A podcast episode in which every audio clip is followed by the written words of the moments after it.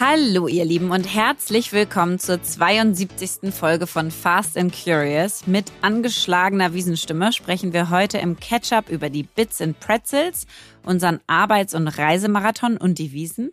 Im Deep Dive wollen wir mit euch teilen, welche Themen uns an Michelle Obamas Rede besonders bewegt haben. Bei Was bewegt uns stellen wir euch unser Deep Conversation Card Game vor. In unserer Kategorie Empfehlung der Woche stelle ich euch die YouTube-Dokumentation über die Gorilla-Story vor und das letzte Wort hat heute Verena. Jetzt kommt Werbung. Heute möchten wir euch Tokenize It vorstellen. Und Tokenize It ist eine Plattform für die Beteiligung in Startups, maßgeschneidert für GmbHs und gegründet von Christoph Jentsch, Serial Entrepreneur und Investor. Was ich super finde, weil ich ja absolut daran glaube, dass wir es schaffen müssen, dass mehr Menschen an unternehmerischem Erfolg partizipieren können, also auch Eigentümer werden und nicht nur Konsumenten sind. Und hier geht das digital, schnell und ohne Beurkundungspflicht. Das heißt, es ist kein Notar notwendig und es ist für Kleinanleger, professionelle Kapitalgeber, aber auch die Mitarbeitenden und die Community, die sich so am Startup beteiligen können. Ja, und das ist wirklich großartig, denn da wird ja immer viel drüber diskutiert, wie kann man das einfach und für möglichst viele möglich machen. Durch Tokenized kann man die Unternehmensbeteiligung rechtssicher aufsetzen und verwalten durch ein bereitgestelltes Vertragswerk. Und damit ist ist eben die Erfolgsbeteiligung am Startup durch wirtschaftliche Gleichstellung mit Gesellschaftern möglich. Und ihr könnt euch jetzt auf dieser Plattform kostenlos anmelden. Unternehmen zahlen erst bei Transaktionen und zu den bisherigen Investoren gehören zum Beispiel der HTGF, der W3 Fund und Seed and Speed. Also schaut vorbei auf www.tokenize.it, www.tokenize.it www.it und vereinbart ein unverbindliches Beratungsgespräch. Werbung Ende. Ketchup. Ja, Verena, ich kam ja gerade zu spät in diesem Podcast, ne? Mhm. Wie immer. Nein, gar nicht wie immer. Ich bin immer total schön pünktlich. Nee, aber, nicht, aber ja. Doch, mhm. komm, komm. Aber es war schon ungewöhnlich. Du hast schon gedacht, wo ist sie denn? Weil normalerweise nee, ich, ich habe mich ehrlich gesagt, nee, ich habe mich ehrlich gesagt überhaupt nicht gewundert. aber ja, wo warst du denn? Wo warst du denn? Ich hätte mir jetzt gewünscht, dass du dir jetzt die Frage gestellt hättest, wo ist sie denn? Weil dann hättest du mich vielleicht gefunden, weil pass auf, was mir passiert ist. Ich bin ja noch in dem Hotel, wo wir sind, hier in München, wo wir ja, gewesen sind Bett ich gefallen, bin immer noch oder? da. Nein, ja. und ich wollte von unten wieder nach oben, um unseren Podcast aufzunehmen. Mhm. Und bin dann in meine vierte Etage gefahren. Dann ging die Tür nicht auf. Dann bin ich in die minus eins gefahren. Warum auch immer, ging die Tür mhm. nicht auf. Dann bin ich in die zwei gefahren, ging die Tür nicht auf. Ich habe auch nichts mehr gedrückt. Also ich kann nur meine Karte da dran halten und dann so. fährt mich das zu meinem Stockwerk.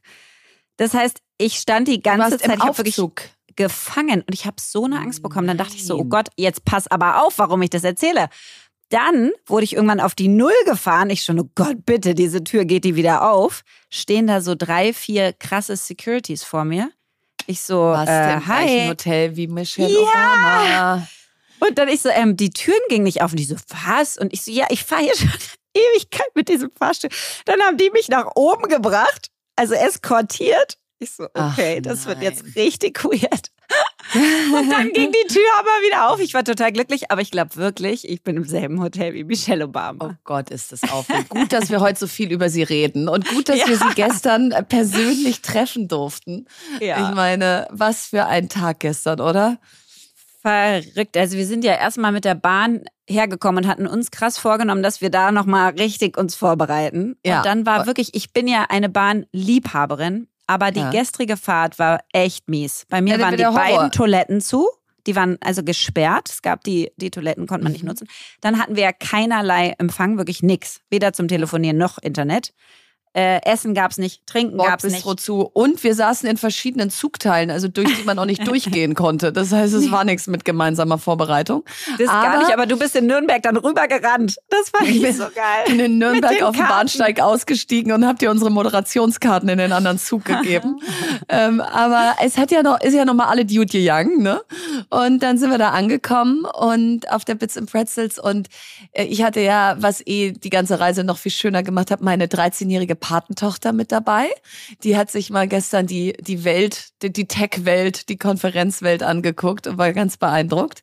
Ja, und dann äh, äh rein ins Vergnügen. Dann hatten wir so eine Ask Us Anything Session am Stand vom Bundeswirtschaftsministerium, richtig? Ja. Mhm. Und, und ich finde ja diese Sessions, wo alle einen Kopfhörer aufhaben, um dich zu hören, ja irgendwie ein bisschen komisch weil du sprichst irgendwie so, weiß ich auch nicht, so ins Leere, oder? Findest du Finde ich auch. Also du kriegst überhaupt ja. kein Feedback und dann sind ja ganz viele Leute noch am Stand, die keinen Kopfhörer bekommen haben. Ja, und die, und die hören sich da eine Runde gar ein. nicht. Ja, ja genau. Aber es war trotzdem schön. Nein, war trotzdem schön. Ja, war total schön und ordentlich äh, Meet and Greet gemacht. Und äh, ja, und dann ging's ab Backstage zu unserem Auftritt. Und man muss ja wirklich sagen, also also die Vorbereitung, ist eigentlich zu wünschen übrig, aber das ist auch ein bisschen Strebermädchenmäßig, das zu sagen, finde ich. Weißt du, das ist so wie früher. Ich habe gar nicht für die Mathearbeit gelernt. Das stimmt. Und oh, es war eine Eins. so so, so wäre das jetzt auch so. Oh, wir haben uns gar nicht vorbereitet, aber Obwohl, dann war es ganz uns, toll. Äh, das würde mich mal interessieren. Welche Schulnote würdest du uns denn geben für gestern? Zwei plus. Ja, ich auch. Ja, sind wir aligned. Ja. ja. Weil es war nämlich keine Eins. Also ich finde, nee. da kann man noch, ich finde, ähm, mir hat ein bisschen mehr Lacher gefehlt. Also ich finde, wir können noch ein paar mehr Anekdoten raushauen. Ähm, und Ach, wir waren aber Fakten, dafür sehr inhaltsvoll. Das stimmt, das stimmt. Es ja. war mal eine ganz andere Rede, so ein bisschen ruhiger und ein bisschen, ihr werdet sie ja hören als Podcast, als Special-Podcast. Ah ja, ähm, das haben wir noch gar nicht gesagt. Ihr könnt die diesen so. Sonntag kommt ein Sonderpodcast von uns raus ja. mit einer schwarzen Kachel, damit man auch sieht, es ist was Besonderes. Ja. Und ähm, da äh, könnt ihr einfach mal hören, was wir da auf der Bühne erzählt haben. Das haben wir nämlich alles live aufgezeichnet. Ja, aber ich finde es schön, weil wir mal nicht so übertrieben gemacht haben. Und ich finde sozusagen, wir haben mal einfach so ein bisschen ruhiger, ein bisschen inhaltlicher, ein bisschen tiefer. Gleichzeitig, ich finde noch mehr Fakten, ein paar mehr Lacher, fände ich mhm. schön, aber ich fand es trotzdem Ich hatte super. ein paar Lacher auf meiner Seite. Ja. ich auch. ich wollte jetzt nicht sagen, dass ich vielleicht nicht humorvoll Vielleicht war meine Performance eine Das war schon eher ein Hint in deine Richtung, aber ich wollte es ja. nicht so doll sagen. ich fand mich eigentlich sehr Wir lustig. Wir sollten witziger ja. sein. Marina. Okay, nee, verstanden. Aber wann, als ich mir, also zu, zu, welchem Zeitpunkt ich mich sehr witzig fand, war äh, 15 Minuten vor unserem Auftritt. Also ihr müsst euch vorstellen, wir laufen Backstage und Lea erzählt mir, also ich habe ja hier nochmal klargestellt, dass wir auf keinen Fall mit dem Dirndl auf die Bühne gehen, weil ich bin Berlinerin, also ich trage jetzt hier kein Dirndl auf der Bühne. Und ich hörte mir das so an und lief so neben ihr her und so, mm ja, finde ich gut. Und dann kam er so Backstage und dann dachte ich nee, so. Nee, dann meintest du so, sag mal, sollten wir dann Dirndl anziehen? Ja. Dann meinte ich so, keine Ahnung, weiß ich nicht, aber ich habe es gleich abmoderiert. Du hast es gleich abmoderiert, so. Und dann gingst du in die Maske und dann dachte ich so, sag mal, wie cool wäre es eigentlich, wenn wir da gleich im Dirndl rausgehen? Weil auf welcher Konferenz geht man denn bitte im Dirndl auf die Bühne? Und wenn nicht jetzt, wann dann? Wir hatten ja auch beide eins mit für abends für die Wiesen. So, und dann bin ich in deine Maske reingelaufen und habe gesagt, ich habe einen Pitch, den ich machen möchte. Hast du erst vermutet, der Pitch wäre, dich aus der Maske zu schmeißen. Aber äh, der Pitch war, komm Lea, wir gehen da im Dirndl hoch und dafür liebe ich dich ja, ne? dass du dann einfach 15 Minuten vorher dein super stylisches David Tomaszewski Outfit ja. in die Ecke schmeißt ja. und das Dirndl anziehst. Ja. Ja, dann haben natürlich die Ohrringe nicht gepasst. Dann hatten wir genau davor von Karin Ohrringe geschenkt bekommen, als so, so, so nettes Gastgeschenk quasi ja, auf der mega. Konferenz. Also es hat wirklich alles gepasst und dann habe ich mich da auch riesig wohlgefühlt. Und dann sind wir ja, also erstmal war es eine schöne Rede, es hat total Spaß gemacht. Dann sind wir runtergegangen und durften Michelle Obama treffen. Und das wussten mhm. wir ja vorher schon und mussten da unsere Security-Sachen hingeben und Corona-Test machen, wovor wir beide ein bisschen Respekt hatten, aber ein Glück beide negativ. Ich, ich, ich war sicher, dass ich positiv bin, aber ich, ich habe auch richtig Angst gehabt. und dann standen wir da in der Schlange, was ich auch schön fand. Alle vor uns und nach uns waren irgendwie alleine und wir waren zu zweit ja, auf dem Kärtchen. Herrlich. Ja und haben dann da unser Foto gemacht. Und äh, nee, wie nee, fandst du ja, das Foto? Warst ja, du jetzt genau, aufgeregt? aber also erstmal fand ich ja wirklich, das muss man sich wirklich vorstellen, du kriegst eine Nummer und dann stehst du da und du musst auch in Reih und Glied stehen und es war also sehr durchgetaktet. ähm, und wie fand ich das Foto? Also wir haben es ja noch nicht. Ich sehe bestimmt Markus Söder aus. war als erstes dran, ne? Der hat ja. die Schlange umgehen dürfen. Mhm. Ja. Der war ganz, ganz vorne. Der, der war, war die Nummer null dabei. Mhm. Mhm. Ähm, du, das Foto wird schon gut sein, aber sind wir mal ehrlich, also so ein gestelltes Foto, wo man dann leider doch gar nicht so viel miteinander reden kann. Also ist trotzdem schön. Ich will nicht undankbar sein. Nein, es ist schon was also sorry, es ist total verrückt, dass wir jetzt ein Foto mit Michelle Obama haben. Ja, ist total das verrückt. Ist Aber ich einmalig. bin halt so ein Inhaltstyp, weißt du? Ich will dann immer quatschen mit ihr. Mir so. geht's nur ums Foto. Ach so. Mir reicht das. Da, da waren sie wieder unsere Unterschiede. Ja. Dann ab von Michelle Obamas Rede, über die reden wir gleich ausführlich im Deep Dive, denn die war so wahnsinnig bewegend. Ähm, oder was heißt Rede? Es war ein Interview. Äh, ab auf die Wiesen in Schottenhammel. Das habe ich ja geliebt. Ne? Also ich bin ja voll eigentlich so ein Oktoberfest-Typ, habe ich da so gemerkt. ich habe das da nicht nur erst gemerkt, sondern ich weiß es schon ganz lange. Wenn da so eine Band loslegt. Mega. Es ist so schön. Ich hatte eigentlich dieses Jahr wirklich keinen Bock und habe das ganz stolz auch allen erzählt, dass ich dieses Jahr wirklich keinen Bock habe. So wie du keinen Bock auf Arbeiten hatte, ich keinen Bock Ja. auf Oktoberfest. Und dann stehst du halt da und dann nimmst Ja, dich dann einfach, einfach mit, nur ob du gut. willst oder nicht. Und dann Und steht dann mein Mann so vor mir. Gemacht. Ja, mein Mann steht vor mir in Lederhosen. Der hatte ein Board-Meeting ist am Montag in hot. München. War so hot. Da habe ich gedacht, okay, mit dem verbringe ich jetzt hier heute noch die Nacht. Habe ich mir so gedacht, so als Wiesenhasal.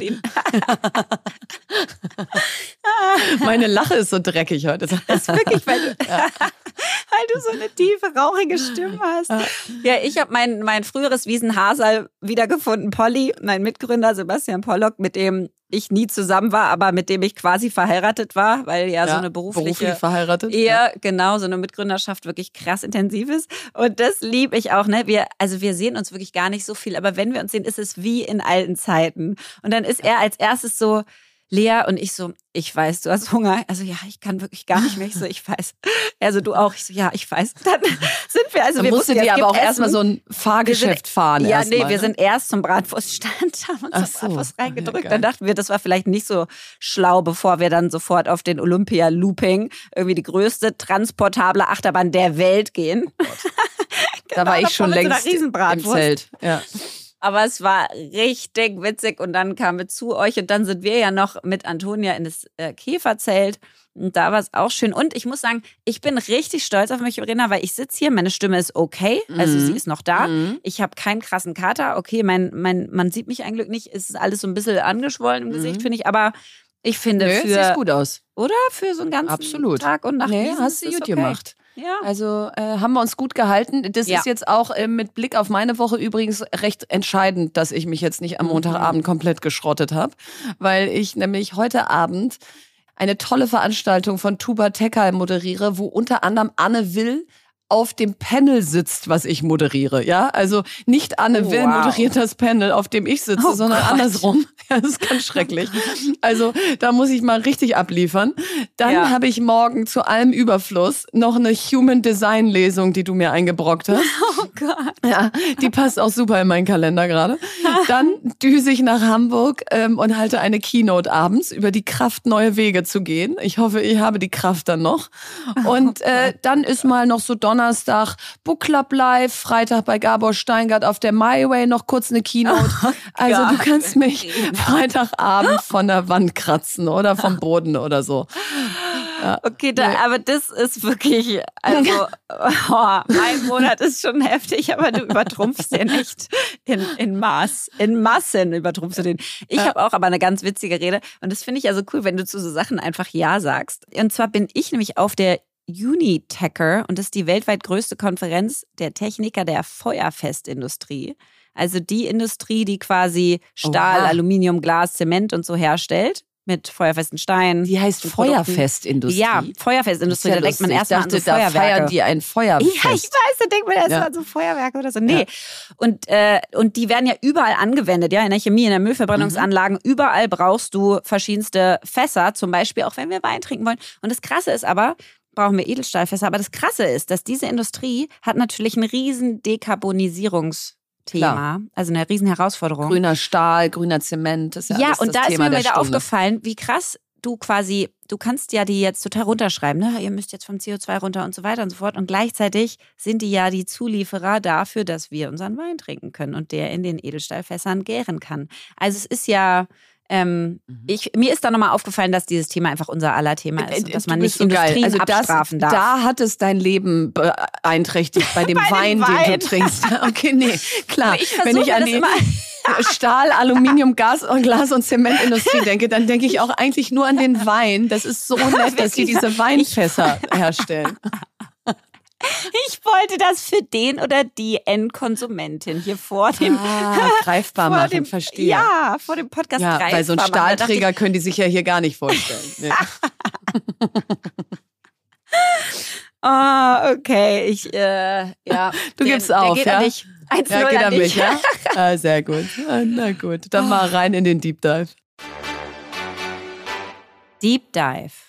Ja, auf diesen Deep Dive heute freue ich mich so sehr, weil Lea, wir saßen da gestern, haben Michelle Obama zugehört und hatten, glaube ich, 60 Minuten Gänsehaut, richtig? Mhm, total. Ja.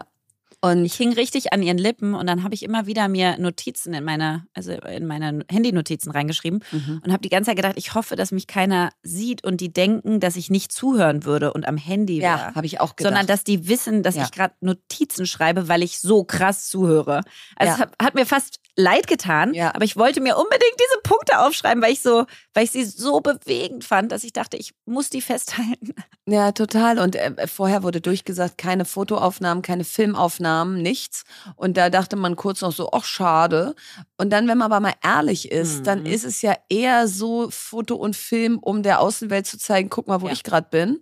Ja. Aber du hörst natürlich viel weniger zu dann. Und wenn du kein Foto und Film darfst, und es geht nicht darum zu senden, sondern mal nur zu empfangen, dann stellst du deine Antennen auch irgendwie ganz anders auf. Ja. So, und deswegen haben wir beide, glaube ich, uns da die Finger wund geschrieben ähm, und haben jetzt die tolle Chance, heute mal einmal diese Learnings mit euch zu teilen, beziehungsweise gar nicht so sehr Learnings, sondern welche Sätze, welche Mhm. Aussagen haben besonders resoniert. Ja. Und ich glaube, das, was bei mir am meisten hängen geblieben ist, deswegen nenne ich es jetzt mal zuerst, wobei ja die anderen Sachen später, also es war einfach alles großartig, aber ist, dass sie gesagt hat, Vulnerability is, is our superpower. Also Verletzlichkeit ist unsere Superpower. Und das ist so wahr, Lea, weil ich bin aufgewachsen in einer Wirtschaftswelt, aber auch in einer gesellschaftlichen Denkweise von, pass auf, dass du nicht zu sehr deine Schwächen zeigst, dann trampeln andere darauf rum. Ähm, gib, kannst natürlich sollst du Fehler zugeben und so, aber pass auch auf, bei wem und ob der es gut mit dir meint und so. Und jetzt gerade in den letzten Wochen, in denen ich die Demenz meines Vaters geteilt habe, äh, wo wir hier im Podcast die Verletzlichkeit im Zuge der Elterngeldkampagne besprochen haben, da habe ich so gemerkt, das ist eine Superpower, verletzlich zu sein und zwar nicht auf Knopfdruck und um damit irgendeine Wirkung zu erzeugen, sondern wenn es innen wirklich so aussieht, weil Mhm. es einfach andere bestärkt, wenn man selber seine Schwäche zeigt. Weil nicht, weil sie dann denken, ach guck mal, die ist ja gar nicht so toll, sondern weil man sich viel mehr verbinden kann. Es ist viel menschlicher. Es ist- wäre ja absurd, wenn Menschen durch die Welt laufen und nie irgendein Schwächegefühl empfinden oder nie irgendwas sich zu Herzen nehmen. Und also das verkörpert sie wie keine andere. Und das, das habe ich mir nochmal ganz groß aufgeschrieben, dass ich damit nie aufhöre, egal Ja. ob da irgendwer sagt, das ist jetzt taktisch nicht so schlau, das zu machen. Und egal wie sehr man dafür auch angreifbar wird. Genau. Und ich finde es auch spannend, was sie gesagt hat, dass sie dabei vor allen Dingen immer die jungen Leute anguckt, so ab 12, Ja, genau. 13, weil sie so denkt, sie will denen unbedingt zeigen, dass das, was sie sehen, also die Fassade sozusagen nicht alles ist, sondern dass sie so viel hingefallen ist und zwar nicht für die schöne Geschichte, sondern Mhm. wirklich in dem Moment, ohne dass man wusste, dass es gut ausgeht und zum Schluss alle klatschen werden, sondern man wusste genau nicht, wie es ausgeht nicht. und genau und dass sie da kämpfen musste und dass sie diese Kämpfe zeigen will und dass man auch nicht so, ich meine, die hat ja eine Aura, finde ich, die unglaublich. ist so quasi so verletzlich und gleichzeitig aber nicht schwach, sondern Nee, die stark, ist so stark. aber ja. so menschlich und warmherzig, aber trotzdem scharf. Also Mhm. das, Mhm. die hat so, das ist eine ganz besondere Aura, finde ich. Und das fand ich, Ich, und auch ganz so toll. kurz zu dem Schaf. Mhm. Ich hab's geliebt, wie sie meinte. Ähm, ich bin übrigens schlauer als mein Bruder. Ja, So. Also die haut dann auch wusste ich auch schon, so als ich klein war. Mhm. Aber ihre Student so oder ihre Council, äh, ihre Schulleiterin oder wie auch Ja. immer Beraterin hat trotzdem gesagt, sie soll nicht nach Princeton gehen, das wäre zu hoch für sie. Also deswegen hat sie es erzählt in dem Kontext. Ne? Aber das fand ich auch so cool, dass man da so selbstbewusst einfach das sagen darf. Ja. Ähm, als Frau auch, ne? als Mhm. schwarze Frau noch mal mehr, hat sie ja öfter gesagt, wie, wie, ja, wie ungewöhnlich das ist, solche Dinge zu benennen einfach und dafür Mhm. zu stehen. Zu diesem Verletzlichkeitsthema fand ich es deswegen auch so spannend, weil ich stelle mir immer vor zum Schluss, wie ich so vor dieser Himmelspforte stehe. also so vor dieser Himmelstür und quasi so ein bisschen an Gott reporten muss. Mhm. also, Verstehe. das ist quasi in meinem Kopf, ja. Und dann ist der oder die Gott da Mhm. und ähm, sagt so, okay, erzähl mal, was hast du denn gemacht, wie war es so und so. Und wenn du dann sagen würdest, pass auf, ich habe jetzt das ganze Leben lang eine richtig gute Fassade aufrecht gehalten. Ich habe Mhm. keinen an mich rangelassen. Das, was mich wirklich bewegt, habe ich nicht gezeigt. Ich wurde auch deswegen nie richtig verletzt, weil hat Mhm. keiner gesehen, ja. Was ist das für eine Geschichte? Also Ja, das ist ja gibt's so traurig. Für wen würde man das tun? Ja. Als für als fürs Bild. Und Ja. da ist das Bild halt absolut nicht alles. Deswegen, also das war ein unglaublich starkes Learning. Und in eine ähnliche Kerbe geht, glaube ich, mein Nummer eins Ding. Und das fand ich so, oh, also es hat mich wirklich gekribbelt im ganzen Körper. Sie hat darüber gesprochen, über deine Enoughness. Mhm. Mm, und darüber? Ja. Genau, und darüber, wie sie in ihrer Familie gar nicht so viel hatten, jetzt an, an Material Goods, an Reichtümern oder an Vermögen oder an Materiellem im Haus, sondern ähm, aber sie ganz viel das Gefühl hatte, sie ist enough. Sie ist so, wie sie Mhm. ist, Sie toll. wird Am. Küchentisch sehen sie sich. Sie darf alles sagen. Auf ihre Meinung wird gehört. Nicht, dass sie danach agieren, aber dass sie sie wissen wollen. Sie kann sich wirklich so zeigen, wie sie ist. Und die hat und sie hat dann auch gesagt so do the work to find your inner enoughness. Und Mhm. sie meinte und das ist ein ongoing work. Sie ist da immer noch dran. Aber wenn du das selber schaffst, diese innere Enoughness wirklich dir selbst zu geben, ich glaube, dann zu deinem Punkt kannst du auch so verletzlich sein. Weil wenn die Leute dich dann angreifen von außen, können sie dein Inneres nicht angreifen, weil du dir selber die Enoughness schon gegeben hast. Ja. Und das fand ich, jetzt erzählen wir das alles nach und wir schaffen ja, es genau. nicht es- nein, schaffen annähernd, wir nicht annähernd. ihre nee. Worte und ihre so Tiefe rüberzubringen. Aber ich fand das so stark. Auch dieses Thema, wie erziehst du deine Kinder und wie wenig brauchen die eigentlich, aber wie viel von diesem du bist gesehen genug. werden. Ja. Ja. Du bist Ja, wertvoll, du bist wichtig hier am Küchentisch. Wir wollen hören, was bei dir passiert. Wir wollen deine Meinung haben und die Meinung darf auch anders sein als die eigene und so. Also das Ja, habe ich mir nochmal richtig als Elternteil aufgeschrieben in meinem Ja, und Kopf. als Elternteil konnte man sich ja wirklich viel aufschreiben, weil sie ja ganz viel auch über Kindererziehung gesprochen hat. Und was ich da so toll fand, war genau das, was du eben gesagt hast, dieses, wir denken immer, mehr ist mehr, noch mehr Geschenke, noch mehr Aufmerksamkeit, noch mehr Reisen, noch mehr Highlights. Aktivitäten. Und, Mhm. äh, und eigentlich das mal alles wegzunehmen und das den Menschen vor sich zu sehen und zu sagen, du Sechsjährige, du Achtjähriger, ähm, ich sehe dich jetzt und ich höre dir zu und Mhm. ähm, ich nehme dich ernst und ich nehme deine Sorgen ernst. Also fand ich ganz toll. Und in dem Zusammenhang hat sie eben auch gesagt, think about how we raise our sons.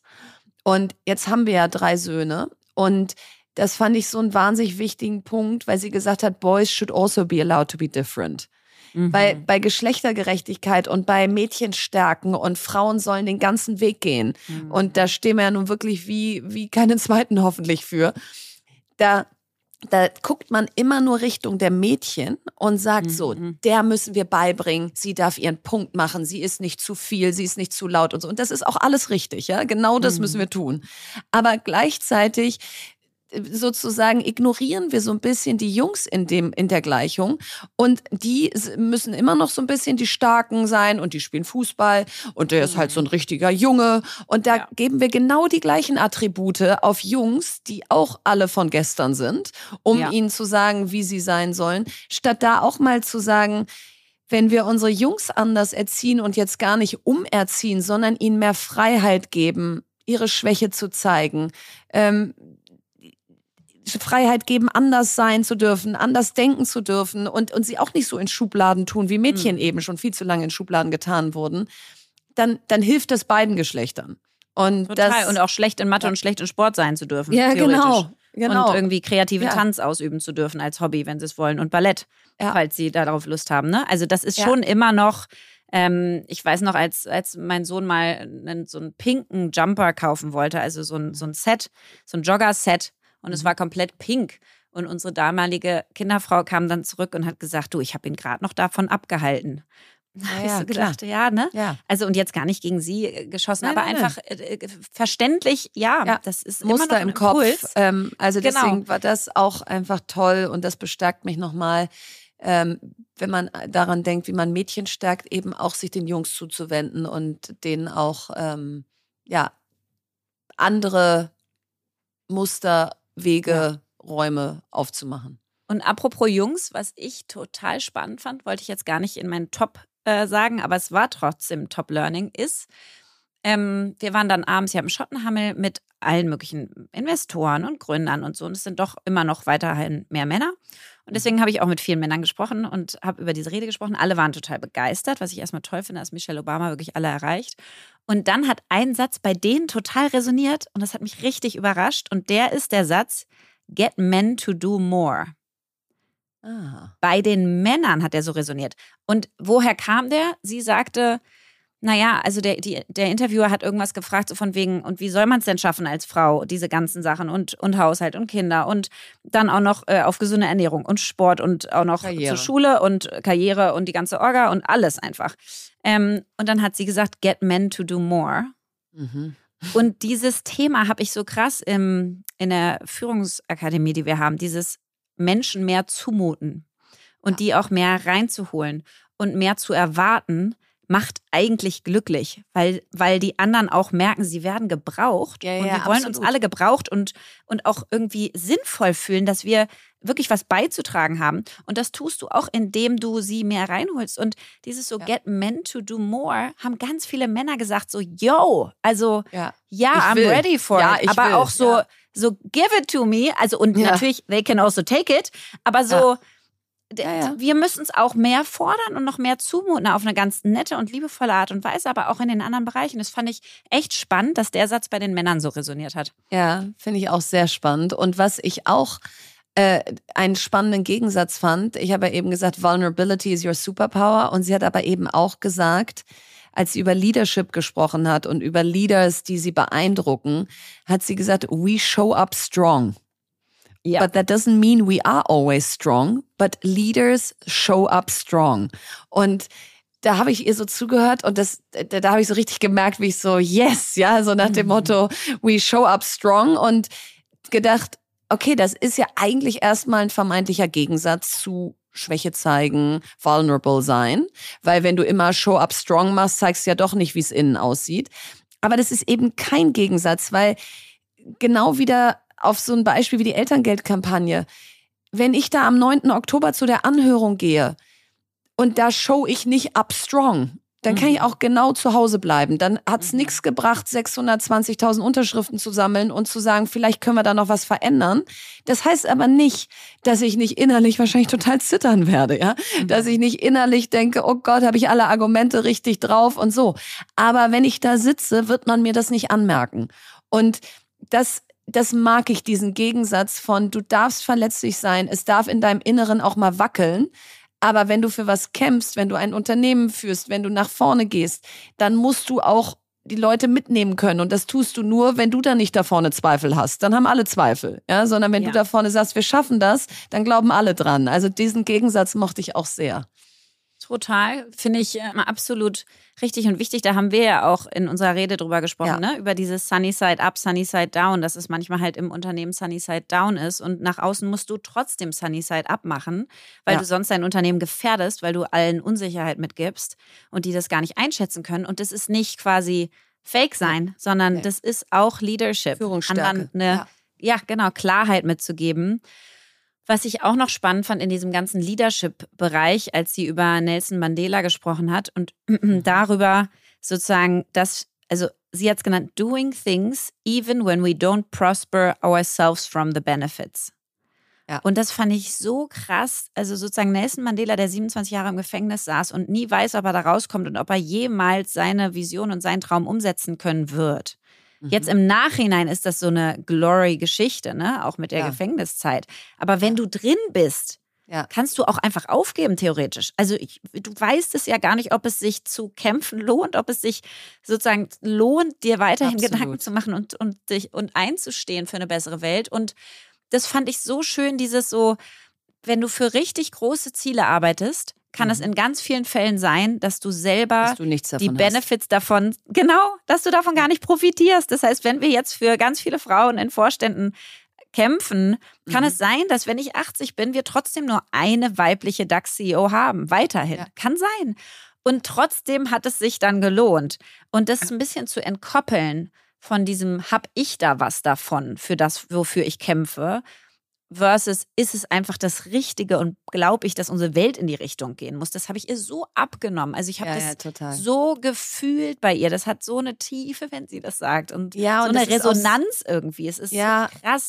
Es ist so krass und es ist auch so eine, so eine Gegenbewegung, so eine positive Gegenbewegung zu äh, der Zeit, in der wir leben, wo eben dann doch man immer mehr auf sich guckt. Jetzt gerade, wenn du sagst, weißt du, wir haben Schuldenbremse jetzt in diesem Land, die wieder angezogen wird und so. Und da ist jeder natürlich ganz schnell bei sich.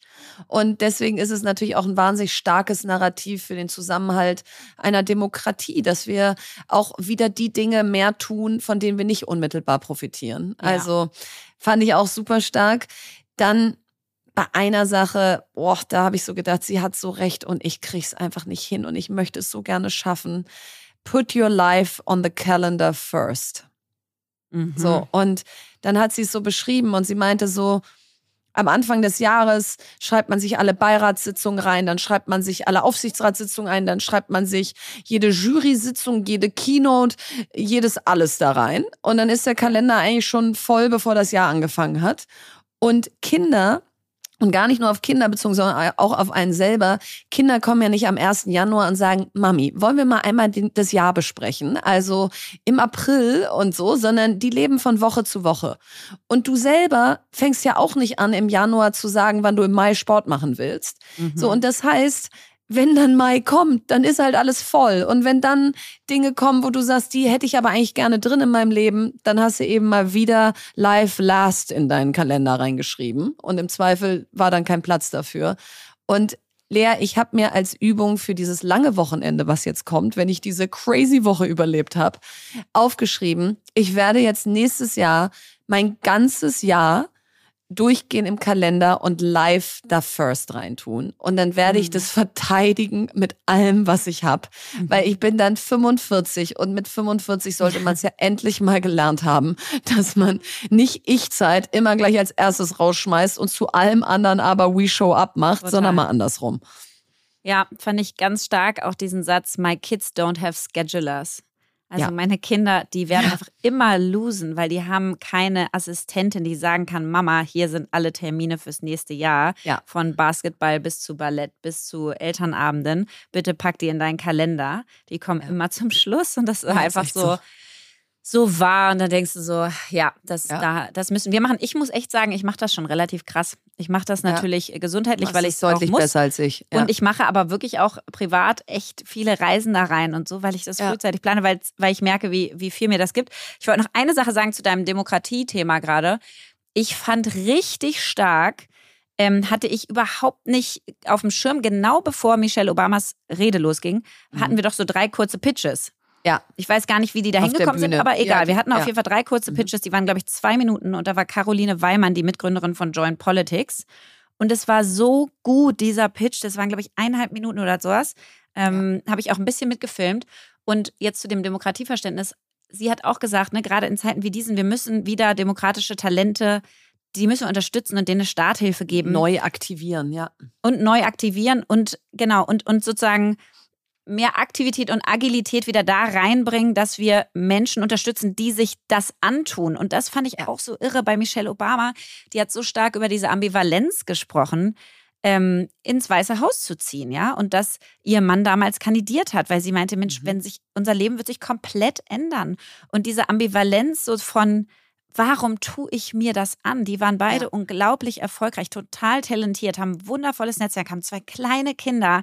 Das ist so, das kann Wäre doch ich so nachvollziehen, gewesen. weil ja, weil natürlich denkt man, wow, naja, sorry, also es ist Ja. hohes Ross, ja, der ist äh, Präsident Mhm. der USA geworden. Ja, und gleichzeitig können die nie wieder ohne Security leben.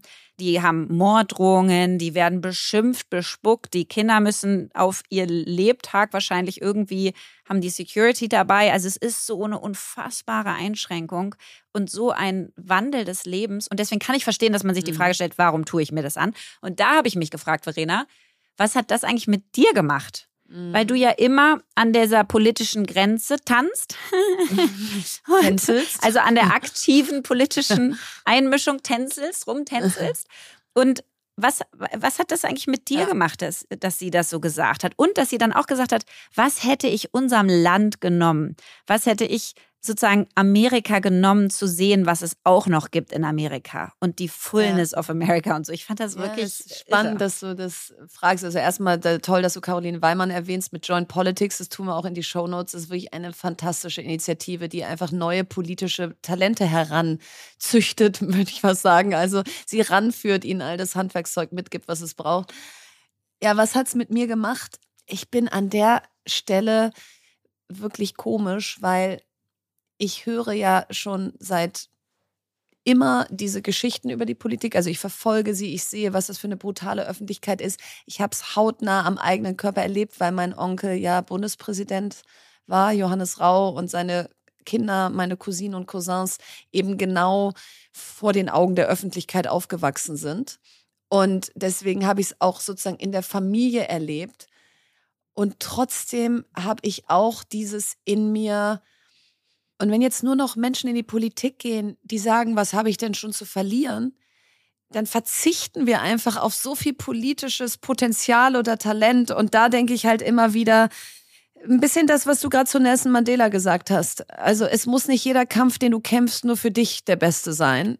Wenn du damit vielleicht was bewirken kannst, was for a greater good ist. Aber das soll jetzt keine Bewerbungsrede für die Politik sein, ähm, weil ich da wirklich auch Respekt vor habe mit dem ganzen Thema Kinder und Politik. Aber das ist der Grund, warum, wenn sie das erzählt, ich jetzt nicht zusammenschrecke und denke, ach du Schande, das klingt ja wirklich schlimm, sondern denke ich so, ja, so ist das. Ähm, äh, da, da müssen, müssen sich hoffentlich viele Menschen trotzdem noch für entscheiden in Zukunft. Und sie ähm, hatte auch so starke Bilder, ne? weil sie meinte, naja, es ist einfach so ungewöhnlich. Also das Weiße Haus ist auch nicht ausgelegt für kleine Kinder. Ja. Es gab einfach wenig Präsidenten, die kleine Kinder wirklich hatten. Und es ist schon ungewöhnlich, wenn so ein zehnjähriges kleines Mädchen von irgendwie fünf Männern mit Waffen im Anschlag äh, sozusagen ja. verfolgt wird quasi. Also die ganze Zeit bewacht wird und gleichzeitig verfolgt und kontrolliert wird. Das ist schon einfach ein Klar, und das Einschnitt. ist natürlich jetzt der Präsident der USA. Man muss ja mal sagen, dass die Kanzler und Kanzlerinnen dieses Landes lange keine Kinder mehr hatten. Ja. Also ähm, das ist auch ein bisschen was, was, was mich dann schmerzt, wenn sie mhm. sagt, wenn sie das so erzählt, dann denke ich so, was würde unsere Demokratie Stimmt. auch irgendwie davon profitieren, wenn Familien mal ins Kanzleramt einziehen würden. Ja, ja. also sie sollen dann nicht Hätte auch wohnen, eine ganz andere Priorität auf der Tagesordnung. Ja, ja? also auch das Thema Familienpolitik. Dann hätte Familien äh, hätten eine ganz andere Lobby. Dann würde der Kanzler, die Kanzlerin am eigenen Leib erleben, was das für Arbeitszeiten sind, wie man das hinkriegen soll, was das für eine brutale Öffentlichkeit ist, was für eine Zerrissenheit man die ganze Zeit innerlich halten muss. Also absolut. So, was also ich auch das, noch spannend fand bei diesem Punkt, den du eben gesagt hast, so, ähm, ja, dann sind nur quasi seinesgleichen irgendwie in der Politik, ja, oder mhm. ganz viele Menschen mhm. erreicht es dann nicht mehr. Das fand ich so spannend. Da hat sie auch nochmal den Punkt gemacht ähm, über Diversity in Hiring. Also, mhm. dann hat sie gesagt, if everyone looks like you, you are just talking to each other. Ja. And you need to know more people.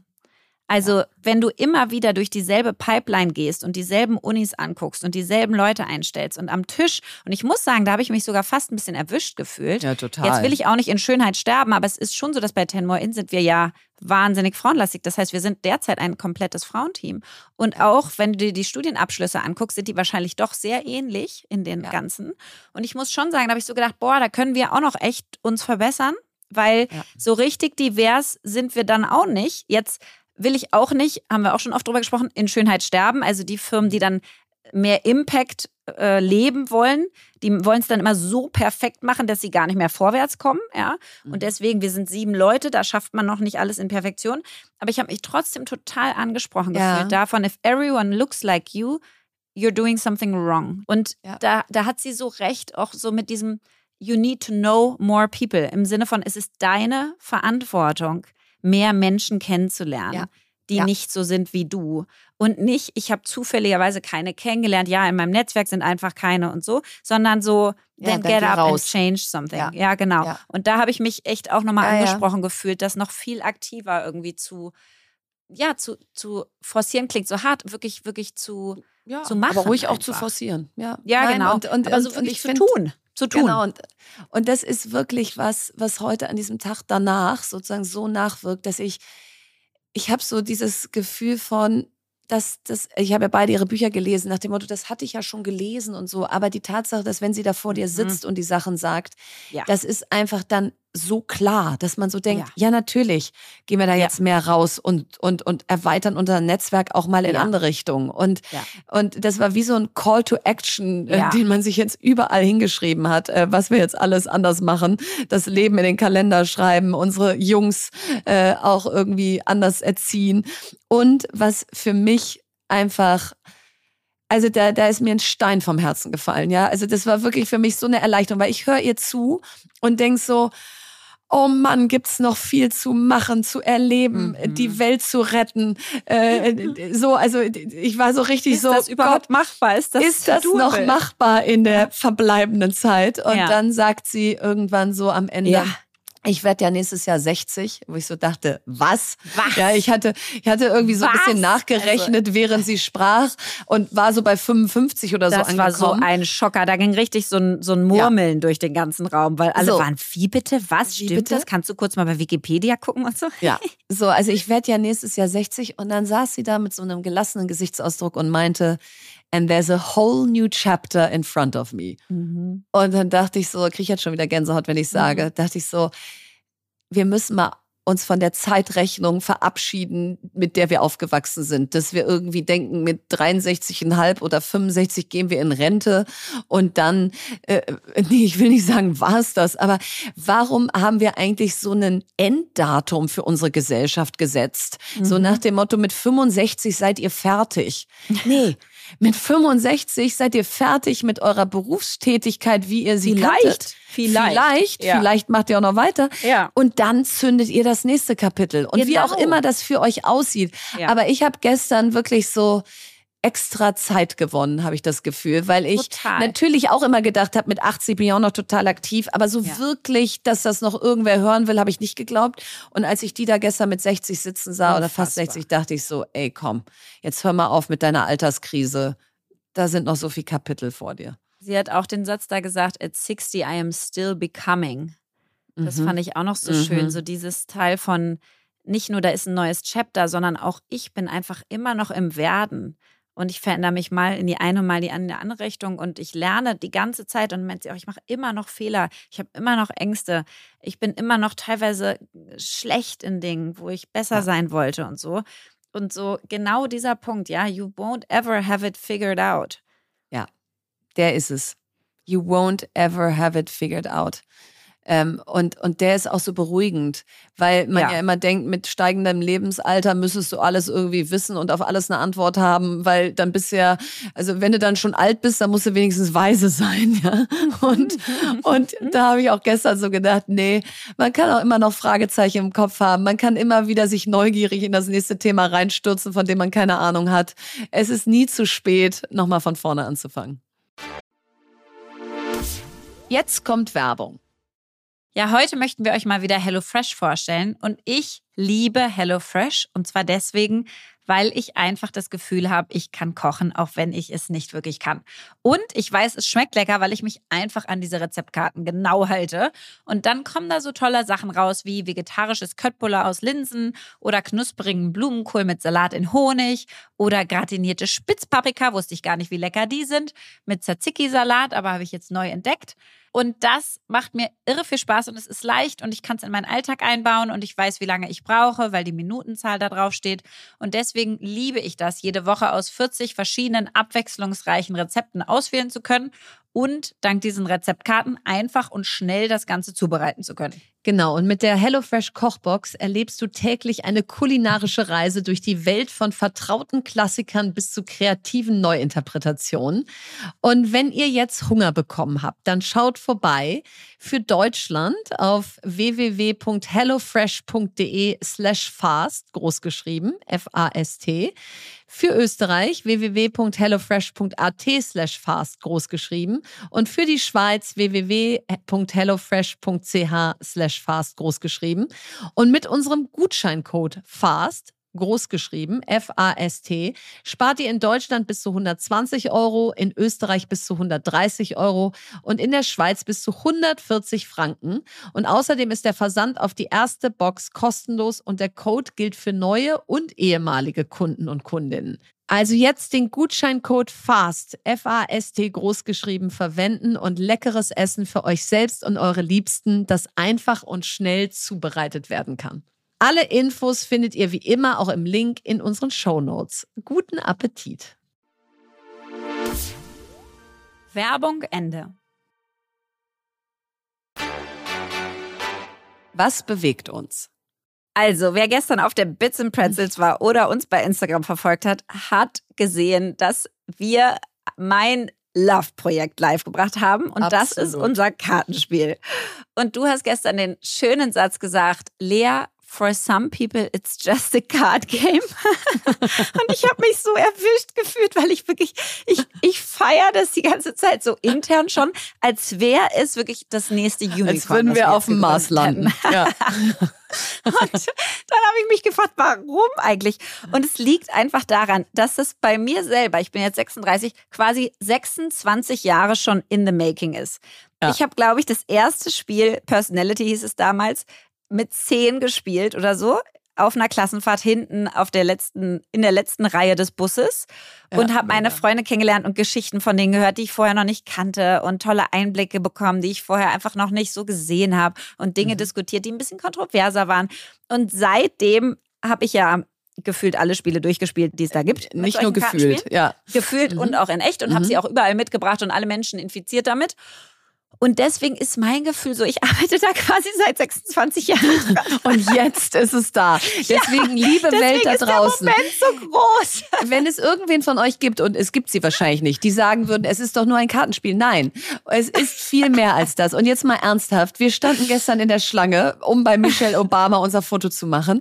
Und es war ganz schön langweilig in dieser Schlange. Also es, es waren zwar total langweilig. spannende Menschen, aber es dauerte ja. einfach ewig lange. Ja, und, und auch so, es sind spannende Menschen, die aber alle in so einer Schlange in Reihe und Glied Glied stehen und ja. warten müssen. Das ist auch so ein genau. komisches. Und du musst auch noch so ein bisschen leise sein, weil da überall Security ist. Es war so eine komische Atmosphäre. So. Und dann kamen wir mit unserem Kartenspiel. Und dann könnt ihr euch nicht vorstellen, standen wir da mit Pip Klöckner von Doppelgänger Podcast, Anahita Thoms, Miriam Wohlfahrt, Helmut Schönberger, dem Präsident der Unternehmertum aus München und haben so ihn gefragt, wann weinst du? Oder von wem hast du am meisten gelernt? Oder wir haben und, Pip Klöckner gefragt, was tust du, wenn du nichts tust? So. so Oder welches Körperteil findest du am heißesten an dir, wurde ich dann gefragt vor all diesen Verena. Menschen. Verena. Alle hatten so mehr oder weniger noch Business-Fragen und du hattest wirklich so, ich hatte welches dann mal Körperteil die. von dir findest du am attraktivsten?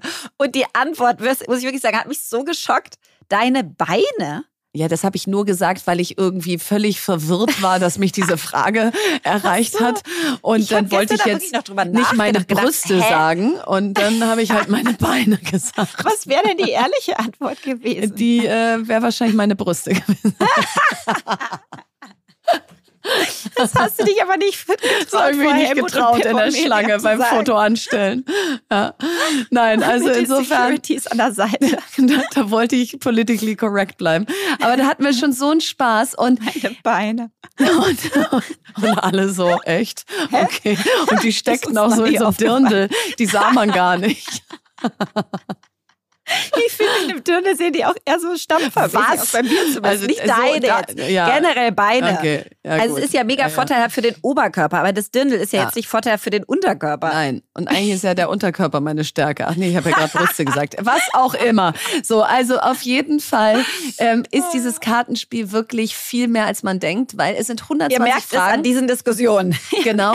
Und wir haben nicht irgendwo einfach 120 Karten abgeschrieben. Nein. Und wir haben auch nicht einfach irgendwem beauftragt, schreib uns mal 120 Fragen, sondern wir haben in mühsamer Kleinstarbeit uns diese 120 Fragen genommen, weil wir diese Fragen gerne beantworten möchten, weil wir diese Fragen gerne unseren Kindern stellen möchten. MitarbeiterInnen, Schwiegereltern. Also du kannst dieses Spiel wirklich mit jedem von 0 bis 99 spielen. Also 0 ist vielleicht noch ein bisschen langweilig, aber sagen wir mal 3 bis 99. Und ich bin einfach auch jetzt ein bisschen infiziert und happy, dass wir es haben. Ja, Also- ich, ich freue mich, dass ich dich damit infizieren konnte. Vor allen Dingen, weil ich so denke, weißt du, ich habe es ja anders als du jetzt auch schon die ganze Zeit getestet. Und Ja. ich habe das jetzt in unterschiedlichsten Kontexten getestet. Also beruflich haben wir ähm, mit unserem quasi Geschäftsführungsteam einen Offside gemacht, da haben wir es gespielt. Es war unfassbar witzig. Dann habe ich jetzt, als ich auf Ibiza war und da waren Leute, die kannte ich gar nicht, ja, die habe ich neu kennengelernt, haben wir das Kartenspiel gespielt und das ist auch mega, weil du hast so einen Icebreaker, quasi wenn du Gruppen hast, die sich unterschiedlich gut kennen, Ja. bringt das wieder alle so auf ein Level. Ähm, dann habe ich es mit Familie gespielt, mit meinem Partner gespielt und, und jedes Mal habe ich so gedacht, okay, das hat mir wirklich eine Seite aufgezeigt, die ich vorher halt nicht gesehen hätte, weil wir über dieselben Dinge diskutiert hätten. Zu den meisten Themen kennst du auch schon die Meinung oder die so ist Haltung es. der Menschen. So ist es. Und eben über manche Themen hat man selber aber auch noch nie nachgedacht. Und Ja. ähm, Erotik Lea wollte dann natürlich sofort wieder irgendwelche äh, Liebe, Sex und Zärtlichkeiten Ja. Fragen reintun. Und Ich da habe ich so gesagt, spannend nein, weil wir ein Business-Podcast sind. Ich weiß gar nicht, ich fand eine Frage Ja. so gut, ich weiß nicht, ob die es noch, ob du die auch rausgestrichen hast. Die war Ja, so, bestimmt. was ist der rote Faden durch deine Ex-Partner? Oder Ja, innen? und da habe ich gedacht, meine arme sechsjährige Tochter, dann muss ich Ja, diese Frage beantworten. die meisten Menschen, die das spielen, sind schon über 18. Die sind nicht Nein, sechs. Also, nein, nein, nein. Ja. Man unterschätzt massiv, wirklich, aber das es kann sein, dass die todernst. eine da noch drin ist. Es Nein, kann man, sein, dass die nein, eine noch die ist da nicht drin. Äh, Hast du die rausgestrichen? Die habe ich auch rausgestrichen. ja. Man unterschätzt massiv die Wirkung, was so ein Fragespiel mit Kindern macht, weil, da sind wir wieder bei Michelle Obama, die fühlen sich dann ernst genommen. Weil wenn du dann ein ein Kind fragst, von wem hast du am meisten gelernt? Und dann kannst du dem beim Nachdenken zugucken Mhm. und dazu hören dann. Also das Und dann kommt vielleicht so auch irgendein Lehrer oder Lehrerin, Ja. die du noch gar nicht ja, kanntest. oder, irgendeine. Patentante Ja. oder was auch Ja. immer. Also es ist großartig und ihr könnt es jetzt überall kaufen, hätte ich fast gesagt. Also ihr könnt es bei fastandcurious.berlin kaufen. Verlinken wir euch natürlich auch noch 3000 Mal in den Show Notes. Kostet Und es ist 24,90 Euro. Wird das Ja. perfekte Weihnachtsgeschenk Perfekte sein, auch wenn es dafür noch ein bisschen früh ist, weil draußen hier gerade in München ist es so Ja, wunderschönes ihr muss jetzt noch nicht an Weihnachten Aber denken, aber stell dir mal vor, ihr würdet jetzt einfach eure Weihnachtsgeschenke schon im Oktober fertig haben, weil ihr einfach das Kartenspiel kauft, ja? Oder ähm, Gastgeschenke. Also ich werde es jetzt Oder für jedem eure schenken. Kolleginnen, Kolleginnen und so. Nein, also ist ich super. glaube, wollen wir So, uns noch mal ein paar Fragen stellen? Ja, ich möchte eigentlich? dir vor allen Dingen noch eine stellen, weil du hast mir jetzt schon ziemlich viele gestellt. Ähm, und ich würde gerne wissen, ich ziehe hier mal in Echtzeit, warte. Lea, welche Regel brichst du am liebsten? Hast du überhaupt Regeln, Lea? Ja, ja, ich versuche es immer wieder. Also, Ähm, ich versuche es immer wieder. Ich glaube, also ich hatte ja zum Beispiel jetzt die Regel, dass ich mehr hinter den Kulissen, weniger auf der Bühne reden wollte, weniger Mhm. senden, mehr denken. Und ich muss schon sagen, dass es mich einfach total freut, diese Regel zu brechen mit mir selbst, weil ich einfach so eine Euphorie dann habe vor und auf der Bühne und nach der Bühne, Ja. um, um die Bühne herum. Ich glaube, ich bin so ein bisschen doch so eine, ich mag das Wort nicht Rampensau, weil ich finde, das ist so Ja. abwertend, aber so, so schon, ich mag Schon das halt. Ja. Ja. ich bin schon ein bisschen Rampensau auch. Und Ja. ich mag das halt. Und das fällt mir dann immer wieder auf, wenn ich die Regel wieder breche, wie gern ich die breche. Dass ich so Mhm. denke, hihi, wieder ausgebüxt. Total. Und Und, ich gemacht, meine, als ich es eigentlich definiert hatte. ich finde es ähm, auch super, sonst hätte ich da gestern alleine gestanden. Das wäre nicht ein Viertel so gut gewesen. Ja, es hat wirklich Spaß Ja. gemacht. Und jetzt würde mich mal interessieren, über welches Thema, also worüber hast du in letzter Zeit deine Meinung geändert? Boah, boah, das ist jetzt zu schwer. Ich habe von Michelle Obama gelernt, man muss nicht auf alles eine Antwort haben. Es gibt nur noch gewisse Dinge im Leben. Da darf man glaub, einfach dann auch hast noch du auf darüber anscheinend deine Meinung geändert, weil normalerweise hättest du die Frage beantwortet. Hast du Das ist recht. quasi die Antwort in der Antwort. Aber dafür stelle ich dir noch eine, ja, weil wir müssen uns ja Okay. hier an keine Regeln halten. Nö. Lea, welches Körperteil von dir findest du denn am attraktivsten? Okay. Deine Nase, Lea, oder dein finde Mund? Nee, meine Nase habe ich schon öfter gedacht, ach, die dürfte auch so eine Babynase sein. Das ist ganz schlimm. Da bin ich so total geinfluenced von den ganzen Instagram-Nasen. äh, äh, hallo, guck Demi mich mal an, Lovato ja? und äh, Ja. den ganzen Ariana Grande und Jennifer Anderson, die alle ihre Nasen haben machen lassen. Da, das Ja. denke ich immer so, boah, das sieht schon mega geil aus, wenn man das so macht. Mhm. Aber I'm not gonna do it. Also meine Nase ist es nicht. Ähm, ich finde, ich, du, ich ich verliebe mich gespannt. wirklich in meine Sommersprossen. Nein. Das war früher als Kind nicht so. Und ich Ja. mag die immer lieber, weil ich so denke, sie ich passen mag die auch sehr gerne. total. Wir haben eine Frage, dadurch ist es mir aufgefallen. Wir haben, wir haben eine Frage in unserem Card Game auch und das war, ähm, passt dein Aussehen zu deinem Charakter? Und Ja. dann habe ich so gedacht, bei mir total, finde ich, Ja. ja. Total. Und vor allen Dingen ist mir dann aufgefallen, dass meine Sommersprossen so krass zu meinem. Charakter passen. Weil die sind halt alle ungleich und ganz viele und total unförmig und im Sommer kommen die noch mehr raus und übersprudeln das Ganze und so. Das ist, ist total passend. Und seitdem ist es, glaube ich, mein Lieblingskörperteil. Wie schön. Also, ihr, ihr, ihr checkt jetzt äh, mehr oder auch weniger, was man mit diesem Fragespiel machen kann. Wir sind so froh, dass wir es haben. Wir freuen uns in Ast, dass es das jetzt gibt. Ja. Und, Und, und ähm, wirklich, äh, ihr macht uns die größte Freude, wenn ihr es kauft, wenn ihr spielt, wenn ihr es teilt. Also wir bitten ja selten um Gefallen, aber äh, haut es raus in die Welt. Die Welt wird dadurch ein tiefgründigerer, lustigerer, schönerer Ort. Empfehlung der Woche. Ja, ich versuche ja in unsere Empfehlung der Woche auch verschiedene Medien einzubringen. Und deswegen Mhm. Habe wie ich ich immer nur ein Buch, ja? Genau. Ja. Ich habe mal einen Podcast, mal eine Netflix-Miniserie und heute kommt eine Dokumentation auf YouTube, um nochmal ein anderes. Medium einzubringen. Und zwar heißt sie Hell of a Ride und das ist die Doku über den Aufstieg und Fall von dem Startup Gorillas, also dem Essenslieferdienst, der innerhalb von zehn Minuten Ah. geliefert hat. Damals gegründet von Jörg Kattner und Kagan Sümer. Und ich hatte mit denen meiner Meinung nach so eine Special Connection. Und zwar habe ich das ganz früh irgendwie gesehen, gehört, ganz früh getestet und war wirklich, dann habe ich auch noch im Prenzlauer Berg gewohnt. Und an der Danziger Straße hatten die ihr erstes Lager. Und habe wirklich, ich habe die Welt nicht mehr verstanden, als ich geordert habe und nach sieben Minuten dieses Essen da war. Mhm. Und das Krasseste war, Verena, danach habe ich also dem Jörg Kattner geschrieben, kalt auf LinkedIn und habe gesagt, nein. Jörg, ich will euch kennenlernen, ich bin Business Angel, ich bin Lea, ich möchte euch kennenlernen, ich möchte investieren. Dann hat der zurückgeschrieben, du, wir haben gerade mega viel zu tun, mega viele Anfragen, aber lass uns sprechen zur nächsten Runde.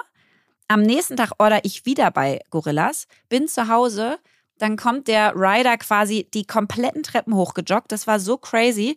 Also wirklich, wir haben damals oben gelebt in der, meiner alten Wohnung, ganz oben hochgejoggt. Bringt mir dann dieses Essen. Ich war blown away. Sechs Minuten lang hat das gedauert von Bestellprozess, bis es da war.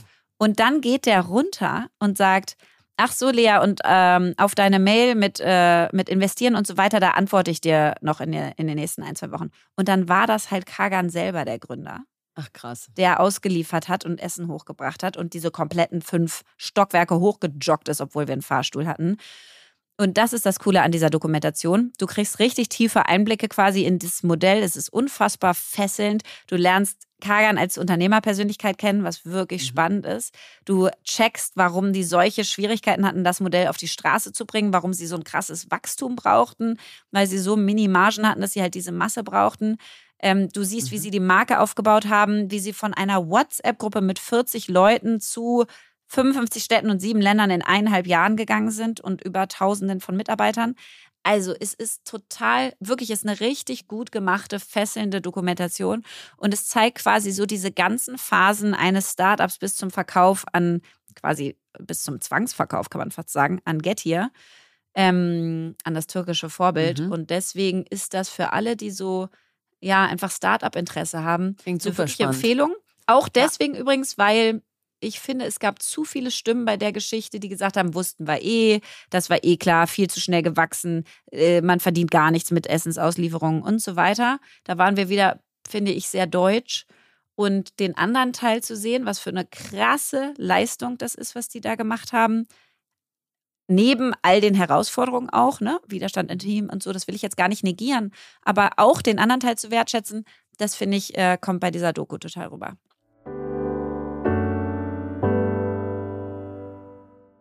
Ja, das war sie schon wieder, unsere 72. Folge von Fast and Curious. Und da wir hier wahrscheinlich ganz viele neue Hörer und Hörerinnen haben, weil ihr uns auf der Bits and Pretzels das erste Mal entdeckt habt, würden wir uns von euch wünschen, wenn wir uns schon was wünschen dürfen und ihr es toll findet, dass ihr uns folgt bei Spotify oder bei Apple, dass ihr es liked, dass ihr es teilt. Das ist quasi unsere Währung. Das ist das, wie ihr uns Wertschätzung gegenüberbringen könnt und sagen könnt, hey, das ist cool, was ihr macht, macht so weiter.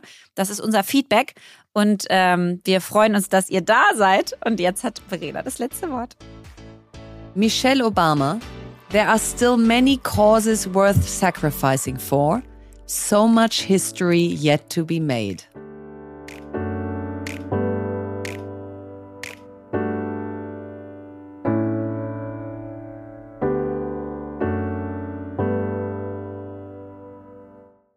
Dieser Podcast wird produziert von Podstars bei OMR.